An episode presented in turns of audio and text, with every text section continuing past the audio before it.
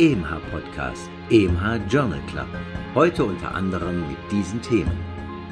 Wie hoch ist mein Reinfektionsrisiko nach durchgemachter Covid-19? Bekämpfung der Covid-19-Pandemie und seelische Gesundheit. Speicheltest zur Diagnostik einer traumatischen Enzephalopathie.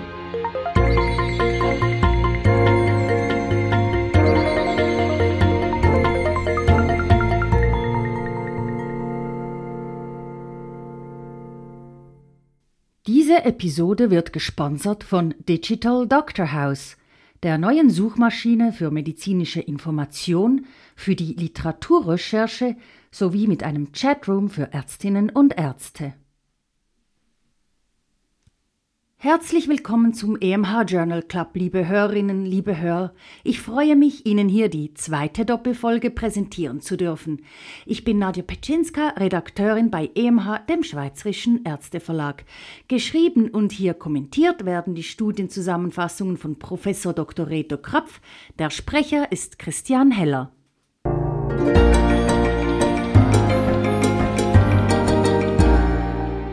Praxisrelevant Impfverlauf bei seropositiven Individuen nach durchgemachter Covid-19. In dieser kleinen, aber wichtigen Studie wurde die Anti-SARS-CoV-2-Antikörperantwort auf die erste Impfdosis der beiden zugelassenen mRNA-Impfstoffe Pfizer BioNTech und Moderna bei seropositiven Individuen untersucht. 67 Seronegative wurden mit 43 seropositiven Post-Covid-19 Individuen verglichen. Das mittlere Alter betrug 40 Jahre, 8 Prozent waren über 60 Jahre alt. Die seropositiven Individuen entwickelten innerhalb einer Woche nach einer Dosis mRNA höhere Titer, und zwar vier bis fünf Tage früher als die seronegativen Kontrollen die Impfreaktionen waren ebenfalls ausgeprägter, vor allem Schmerzen, Müdigkeit, Kopfschmerzen und Frösteln sowie Fieber. Im Hinblick auf ein sogenanntes Antikörperstimulationssyndrom ist beruhigend, dass in dieser kleinen Gruppe Seropositiver keine schweren Reaktionen beobachtet wurden. Die Frage stellt sich, ob bei Seropositivität eine einzige Impfung genügt was die Impfkampagne mit beschleunigen helfe. Studien solcher Art sind auch für die Strategie der zukünftigen Revakzinierungen wichtig.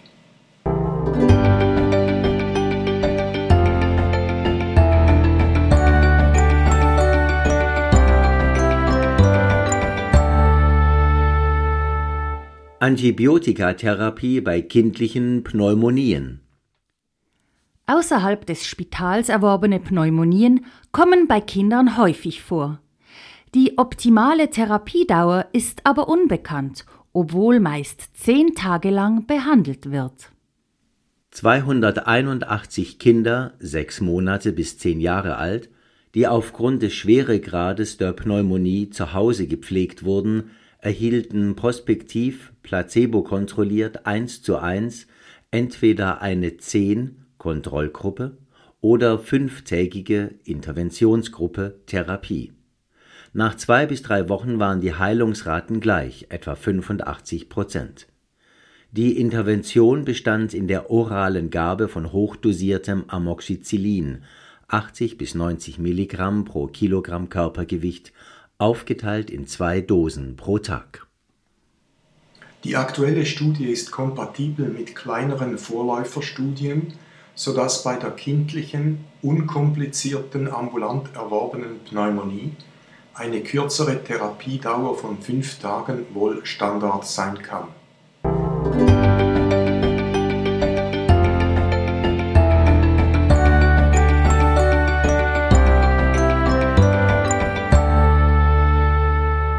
Screening auf Lungenkarzinome Eine systematische Review kommt zum Schluss, dass bei Hochrisikopatienten Rauchende oder Ex-Rauchende ab 20 Pack Years ein jährliches Screening, mindestens drei bis vier Untersuchungen mit niedrig dosierter Computertomographie, die krebsassoziierte Mortalität signifikant zu senken vermochte. Number needed to screen NNS über 6,5 Jahre gleich 330, nach 10 Jahren gleich 130. Die Number needed to harm NNH betrug etwa 60, vorwiegend unnötige Diagnostik bei falsch positiven Befunden, wobei die Morbidität dieser eher tief war. Eine mathematische Modellierung, die in der Regel nicht gerne als Ersatz für die experimentelle Evidenz gesehen wird, kommt zum Schluss, dass das jährliche Screening in dieser Population sowohl die Mortalität senkt als auch die qualitativ akzeptablen Lebensjahre erhöht. Aufgrund dieser Resultate wurden die Screening-Empfehlungen postwendend verschärft. Jährliches Screening von 55 bis 80-Jährigen mit über 20 Pack-Years, die aktiv rauchen oder erst innerhalb der letzten 15 Jahre abstinent geworden sind. Haben Ex-Raucher unter dem Screening 15 Jahre Abstinenz erreicht, soll dieses sistiert werden. Trotz dieser Befunde und Empfehlungen die Prävention des Rauchens und anhaltend intensive Versuche, den Betroffenen zur Abstinenz zu verhelfen, bleiben trotzdem zentral und sinnvoll.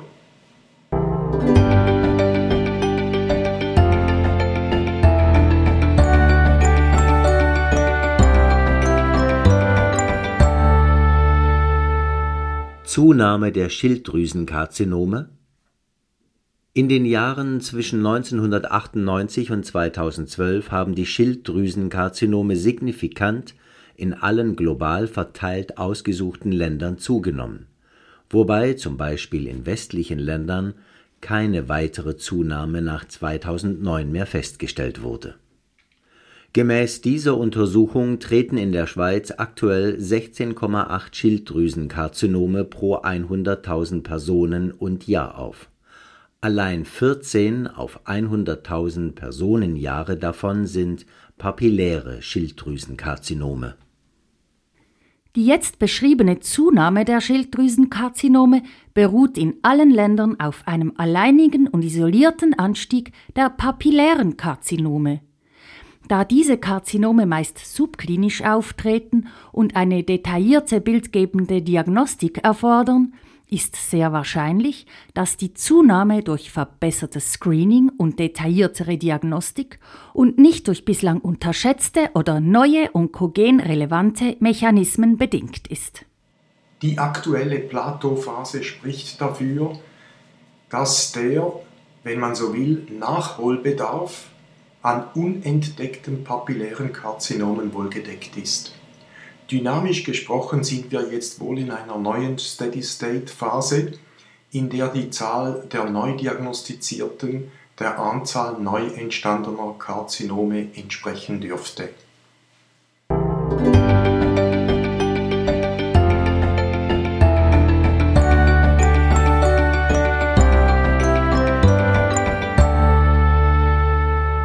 Wie hoch ist mein Reinfektionsrisiko nach durchgemachter Covid-19? Aufgrund früherer Studien konnte man vermuten, dass nach einem natürlichen Infekt die Protektion vor einem SARS-CoV-2-Reinfekt mindestens sechs Monate andauert. Individuen, die im März bis Mai 2020 eine Covid-19 durchgemacht hatten, wurden in Dänemark während der zweiten Welle September bis Dezember 2020 auf einen Reinfekt untersucht. Für die eher zögerliche Schweiz interessant, Dänemark hatte während der ersten Welle fast 70 Prozent der Bevölkerung, mehr als 4 Millionen, mittels RT-PCR getestet. Eine frühere Infektion ergab einen mindestens 80-prozentigen Schutz für eine Zeitperiode von mindestens sechs Monaten also ein hoher Schutz, der vielleicht noch länger anhält. Schade, dass der Einfluss der Mutationen noch nicht erfasst werden konnte und auch, dass keine Korrelation zur quantitativen und qualitativen, das heißt neutralisierenden Antikörperantwort möglich war. Trotzdem, Wichtige Daten auch für die mögliche Selektion der zu impfenden Individuen.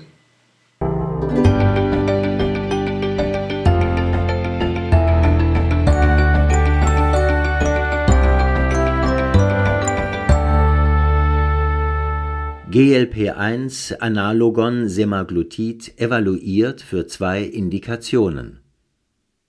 Das Glucagon-like Peptide 1 GLP-1-Analogon Semaglutid erreichte in einer Dosis von 2,4 Milligramm subkutan pro Woche bei adipösen Body Mass Index über 30, aber nicht diabetischen Patientinnen und Patienten eine eindrückliche und über 68 Wochen anhaltende Gewichtsreduktion. Diese betrug etwa 15 Prozent des Ausgangswertes minus (14,9 Prozent) gegenüber minus (2,4 Prozent) in der Placebogruppe.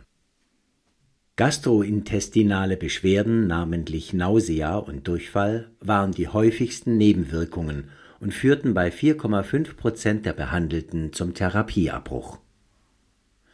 Ebenfalls fand sich eine deutliche Gewichtsreduktion durch Semaglutid (allerdings täglich in Dosen zwischen 0,1 und 0,4 Milligramm appliziert) bei Patientinnen und Patienten mit nichtalkoholischer Steatohepatitis (NASH). Semaglutid führte zur signifikanten Besserung diverser Biomarker einer NASH inklusive der Transaminasen. Allerdings war keine Besserung des sonographisch gemessenen Fibrosegrades zu dokumentieren. Andererseits führte zumindest die höhere Dosis zu signifikant weniger Fibroseprogressionen. Der genaue Stellenwert von Semaglutid in der NASH-Therapie muss also noch genauer definiert werden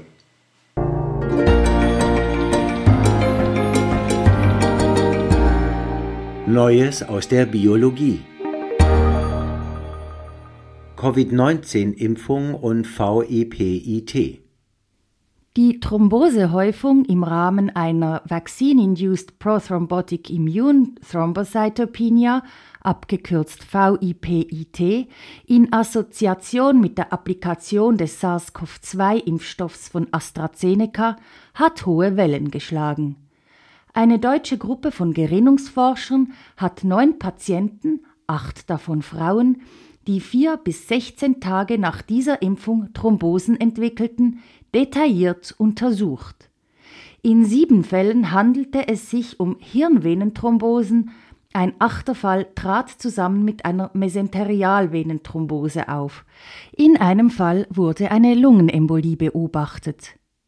Vier der Patientinnen und Patienten wurden gerinnungsphysiologisch genauer abgeklärt. Dabei fielen große Ähnlichkeiten mit der heparin-induzierten Thrombozytopenie, abgekürzt HIT, auf, nämlich das Auftreten aktivierender antithrombozytärer Antikörper. Diese scheinen aber direkt gegen den Plättchenfaktor 4 PF4 allein und nicht wie bei den meisten Fällen von HIT gegen einen Komplex gebildet aus dem PF4 und Heparin gerichtet. Die Plättchenaktivierung konnte durch intravenöses Immunglobulin gehemmt werden. Die Autoren empfehlen die Behandlung mit den neuen oralen Antikoagulantien und Immunglobulinen.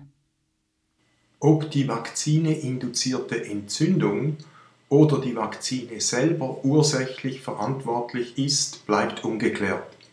Das Adenoträgervirus, das sich an Plättchen binden und diese aktivieren soll, ist ein Kandidat.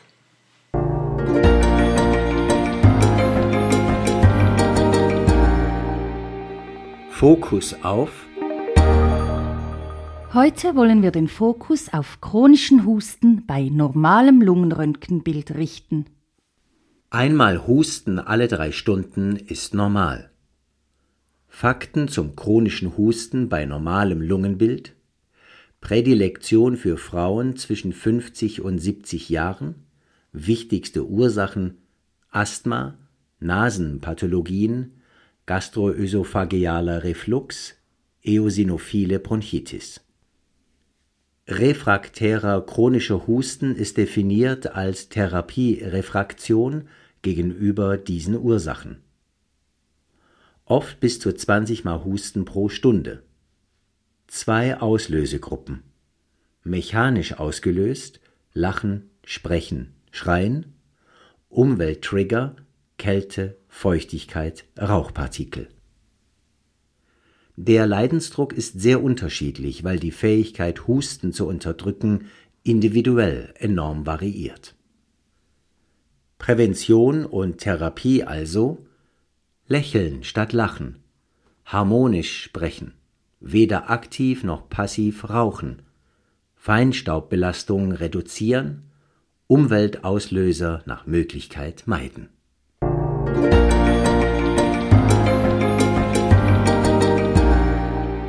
Immer noch lesenswert. Alte Tugenden des ärztlichen Berufes. Bernard Lone, Mitbegründer der Vereinigung Physicians for the Prevention of Nuclear War, IPPNW, die 1985 dafür den Friedensnobelpreis erhielt, und hochspezialisierter Kardiologe, Rhythmologe, ist Mitte Februar im Alter von knapp 100 Jahren verstorben. Unvergessen die Passage aus einem seiner Bücher, in dem er schildert, wie er seinen an einem unheilbaren Magenkarzinom leidenden Lehrer täglich auf der Visite körperlich untersuchte. Als das Stadium der Krebserkrankung stark fortgeschritten war, verzichtete Lone einmal auf dieses tägliche Ritual. Sein Lehrer und Patient, Emanuel Goldberger, man kennt ihn von den EKG-Ableitungen, rief ihn aber beim Verlassen des Zimmers zu sich zurück. Du hast vergessen, mich körperlich zu untersuchen. Die körperliche Untersuchung durch die Ärztin oder den Arzt hilft zur Durchbrechung der Isolation und Vereinsamung bei schwerer Krankheit. Sie bezeugt auch eine Wertschätzung und dass es auch ein mitgenommener Körper es seelisch sozusagen verdient, berührt und ärztlich ernst genommen zu werden.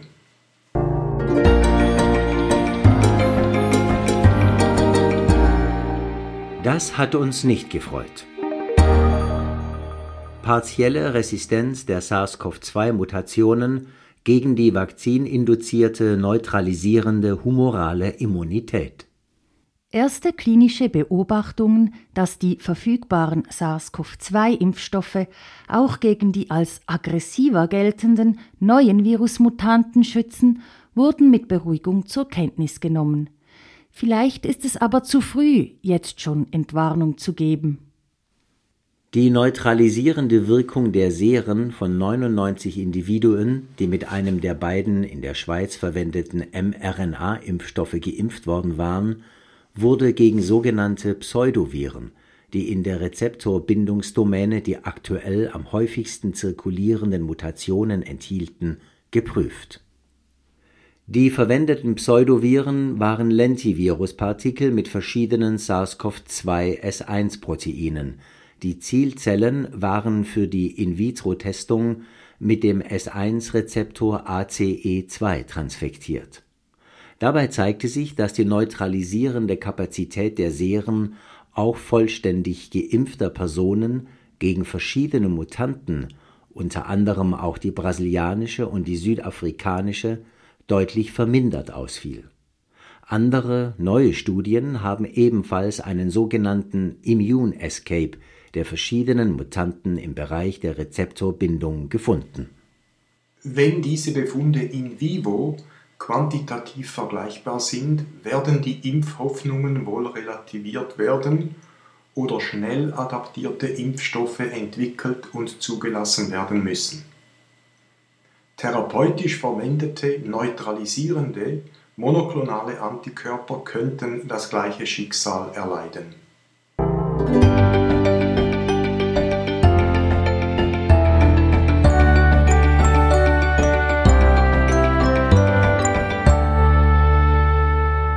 Inzidentalome beim MRI des Gehirns bei Kindern. Die bildgebende Abklärung des Gehirns hat wie bei Erwachsenen auch bei Kindern zugenommen.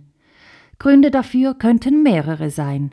Angst, etwas zu verpassen, weniger Zeit und vielleicht auch Lust für das Erarbeiten einer Prätestwahrscheinlichkeit und damit der Indikation, Faszinosum des immer höheren Detaillierungsgrades und anderes mehr. In einer Kohorte von knapp 12.000 9- bis 10-Jährigen fand man bei einem Fünftel der Fälle sogenannte Inzidentalome. In vier Prozent aller magnetresonanztomographisch abgeklärten Adoleszenten führten diese Befunde, später als Inzidentalome identifiziert, zur Empfehlung, zum Teil dringlich weiter abzuklären. Die Nebenwirkungen können also wie immer in der Medizin schon bei der Indikation beginnen. Interessant ist, dass sowohl Fehlen wie Vorliegen eines Inzidentaloms genetisch bedingt respektive familiär gehäuft auftreten.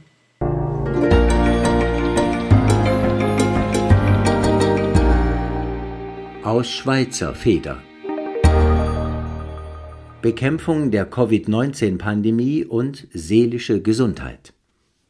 Depressionen, Angstzustände, Alkohol- und anderer Drogenabuses sowie erhöhte Gewaltbereitschaft werden seit März 2020 in vielen Publikationen der Covid-19-Pandemie im weitesten Sinne zugeschrieben.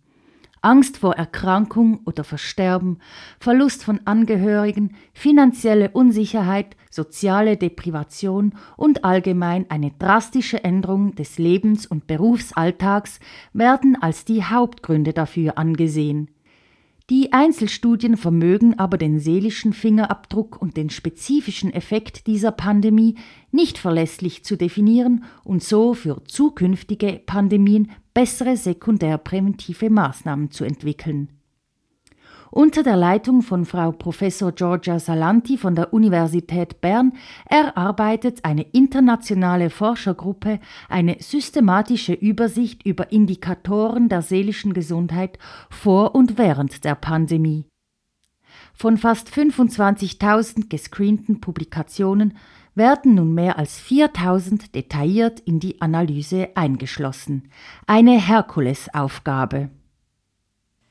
Besonders interessant an diesem Projekt ist, dass mehr als 80 internationale, aus 19 verschiedenen Ländern stammende sogenannte Crowd Experts speziell für diese Aufgabe, das heißt die Literaturanalyse, trainiert wurden.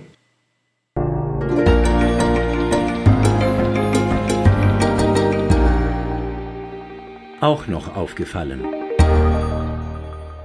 Placebo-Effekt bei LSD.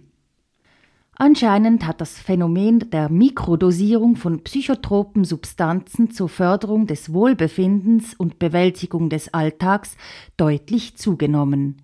Eine Arbeitsdefinition dafür ist die repetitive Einnahme eins bis dreimal pro Woche einer Dosis von 10 bis 20 Prozent jener Dosis, die zu einem echten Trip führen würde konkret für LSD typischerweise 10 bis 15 Mikrogramm pro Dosis, für Psilocybin aus Rauschpilzen 0,1 bis 0,3 Gramm.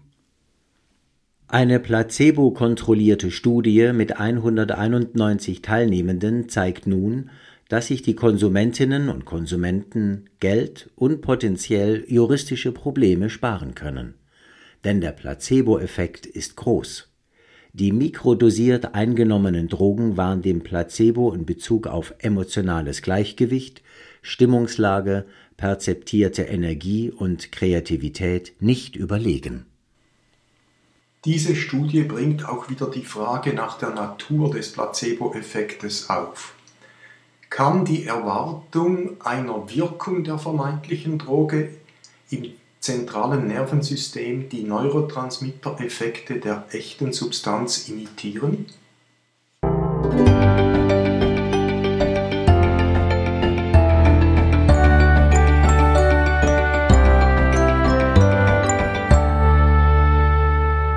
Warum verkalken Basalganglien beim Hypoparathyreoidismus? Verkalkte Basalganglien werden oft als Zufallsbefund im Schädelcomputertomogramm gesehen und kommen idiopathisch oder familiär, das heißt genetisch bedingt vor. Grundsätzlich ist dies eine neurodegenerative Erkrankung, die Facetten eines Parkinson aufweisen kann, das heißt also Ataxie, Dystonien, kognitive Einschränkung, Chorea und anderes mehr, sogenannter Morbus Fahr. Verkalkte Basalganglien sind häufig, etwa bei 70 Prozent des allerdings per se doch seltenen Pseudo- und echten Hypoparathyreoidismus. Der Mechanismus der Verkalkung ist immer noch nicht klar, wenn auch wahrscheinlich ist, dass die Hypophosphatämie als Folge tiefer oder unwirksamer Parathormonspiegel als Auslöser eines osteogenen Genexpressionsprogrammes angesehen werden kann. Unklar bleibt auch, warum nur die Basalganglien und nicht auch die übrigen Gewebe des Zentralnervensystems verkalken und warum klinische Symptome mehr oder weniger fehlen, respektive in ihrer kausalen Beziehung zu neuropsychiatrischen Symptomen des Hypoparathyreoidismus nicht geklärt sind.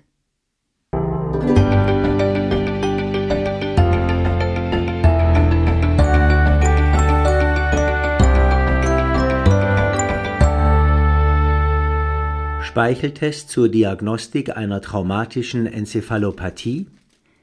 Die etablierten diagnostischen Tests auf eine posttraumatische Enzephalopathie sind nicht sehr sensitiv und spezifisch. Ohne Diagnose können aber die vor allem jungen Sportlerinnen und Sportler weiterhin diesen traumatischen Einflüssen ausgesetzt bleiben, wodurch das Risiko von negativen Langzeitfolgen kognitiver und motorisch extrapyramidaler Art ansteigt. Diverse im Plasma messbare Biomarker, wie zum Beispiel Neurofilament L oder das GFAP, das Glial Fibrillary Acidic Protein, können geeignet sein, die Diagnose zu stellen und den Verlauf zu kontrollieren, erfordern aber eine Blutentnahme. Eine neue Studie weist auf das Potenzial eines Speicheltests, durchführbar zum Beispiel auf dem Sportplatz hin. Die Zusammensetzung des Speichels in Bezug auf kleine, nicht kodierende RNA war hochgradig diagnostisch für das Vorliegen einer traumatischen Enzephalopathie. Falls bestätigt, wäre diese frühe Diagnostik zur Veranlassung einer Schonung und damit Verhinderungen schwerwiegender Spätfolgen hilfreich.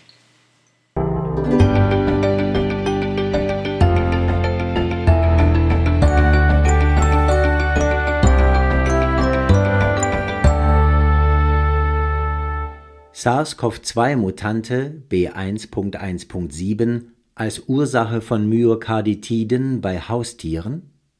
Im Rahmen der ersten Welle hatten wir die Covid-19-Erkrankung von Nadja, einer Tigerin im Brooklyn Zoo, New York, und meine Namensvetterin zum nicht unwidersprochenen Anlass genommen, die Frage aufzuwerfen, ob auch zum Beispiel Hauskatzen die Krankheit erleiden und weiter übertragen können.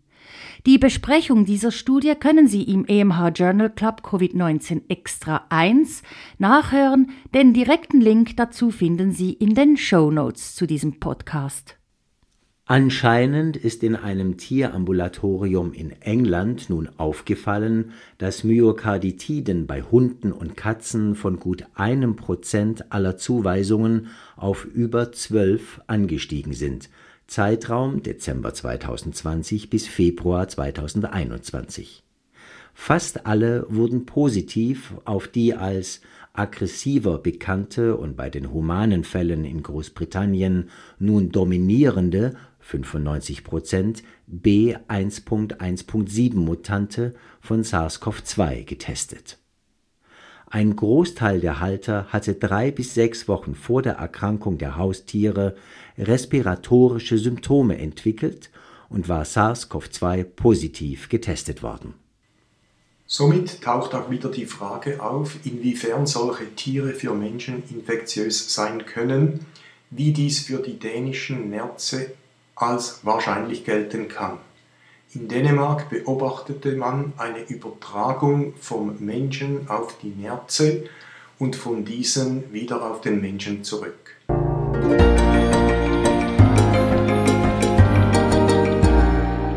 Welche Diagnose stellen Sie? Ein 19-jähriger Patient ist seit 20 Stunden krank. Er leidet an Myalgien, Bauchschmerzen und rezidivierendem Erbrechen sowie Kopfschmerzen und verschwommenem Sehen. Seit fünf Stunden sind diverse Hautpartien, akral betont, rot-violett verfärbt. Sein systolischer Blutdruck fällt auf 70 mm Hg, sein Puls beträgt um 150 pro Minute. Die Körpertemperatur ist bis 40 Grad Celsius erhöht. Die Sauerstoffsättigung beträgt unter nasalem O2 noch 83 Prozent. Der Patient lebt zusammen mit seiner Mutter und seinem Bruder. Im Haushalt leben drei Katzen. Laborwerte bei Eintritt Auswahl. Hämoglobin leicht erhöht. Leukozyten 8000 pro Mikroliter mit Vakuolen und toxischen Granula. Thrombozyten 12.000 pro Mikroliter. CRP 82 mg pro Liter. Kreatinin 300 Mikromol pro Liter. Dedimere nicht messbar erhöht.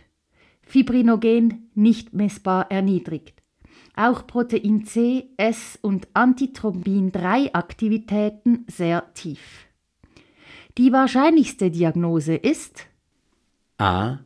Katastrophales Antiphospholipid-Syndrom B. Thrombotisch-thrombozytopenische Purpura C. Vaskulitis bei Kryoglobulinämie oder D. Infektiöse Purpura fulminans.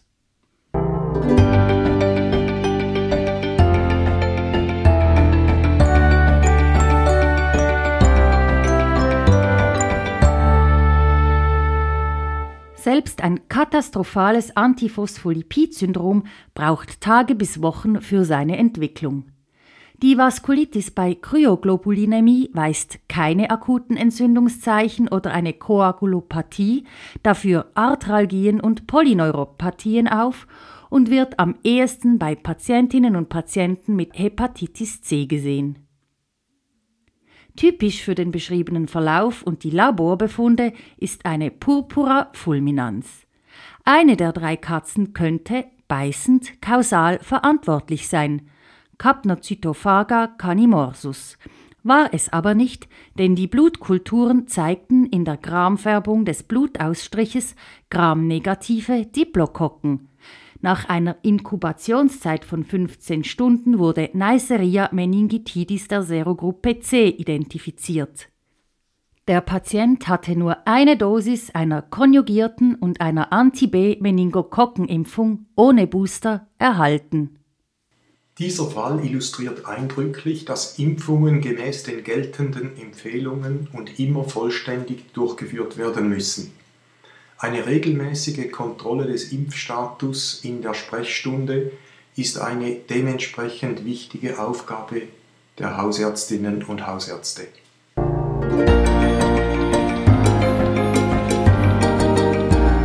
Welche Antworten sind richtig? nicht bakterielle thrombotische Endokarditis. Zum Schluss möchten wir Ihnen hier einige Fragen zur nicht bakteriellen thrombotischen oder marantischen Endokarditis stellen. Wissen Sie die Antworten? Es können mehrere richtig sein. A. Sie macht 10,7 Prozent aller Endokarditis-Fälle aus. B.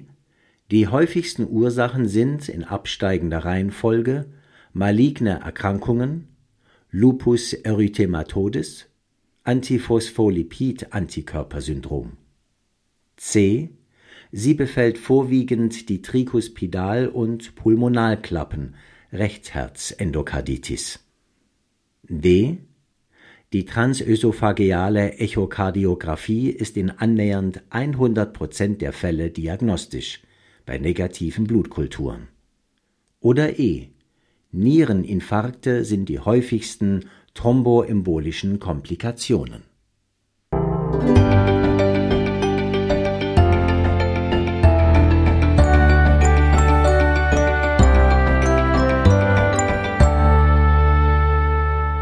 Gemäß einer 20-jährigen Beobachtung in der Cleveland Clinic ist die nicht bakterielle thrombotische Endokarditis selten. 42 Fälle auf 700.000 Echokardiographien. Somit ist Antwort A falsch. Im Gegensatz zur korrekten Antwort B. Die häufigsten assoziierten Neoplasien waren übrigens der Reihe nach Lungen, Mama und Pankreaskarzinome. Diese Form der Endokarditis befällt vorwiegend die Mitralklappen, in zweiter Linie die Aortenklappen. Antwort C also falsch. Dafür ist Antwort D richtig. Schlaganfälle sind die häufigsten thromboembolischen Komplikationen, womit Antwort E falsch ist.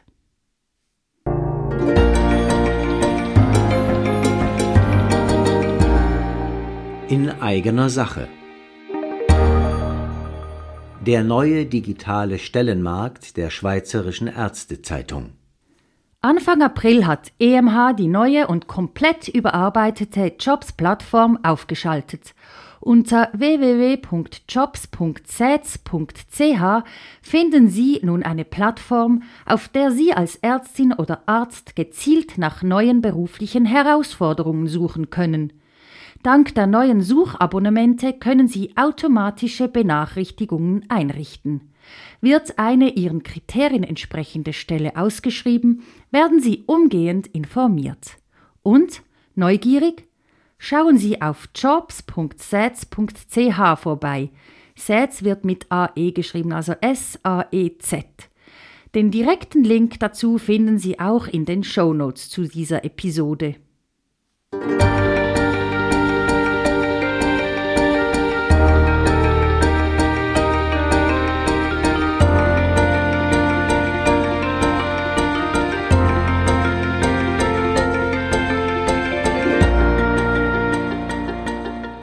Das war's schon wieder mit der Doppelfolge EMH Journal Club. Haben Sie Änderungsvorschläge, Lob oder Kritik? Dann schreiben Sie uns das auf podcast.emh.ch. Auch würden wir uns freuen, wenn Sie diesen Podcast weiterempfehlen und abonnieren. Das können Sie überall dort tun, wo es Podcasts gibt. Der nächste Podcast erscheint wieder als Doppelfolge am 26. Mai. Bis dahin, machen Sie es gut. Diese Episode wurde gesponsert von Digital Doctor House, der neuen Suchmaschine für medizinische Information, für die Literaturrecherche sowie mit einem Chatroom für Ärztinnen und Ärzte.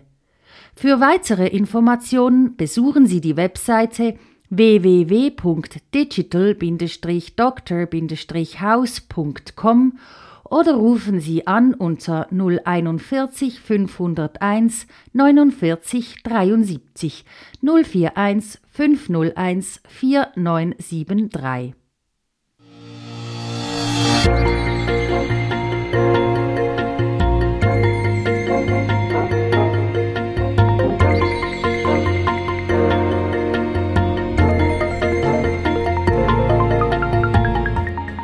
Sie hörten EMHA Podcast, EMHA Journal Club. Konzept, Textbearbeitung und Moderation Dr. Nadja Petschinska. Autor der Originaltexte und Kommentare Professor Dr. Reto Krapf. Sprecher Christian Heller. Musik Martin Gantenbein. Produktion EMH, Schweizerischer Ärzteverlag.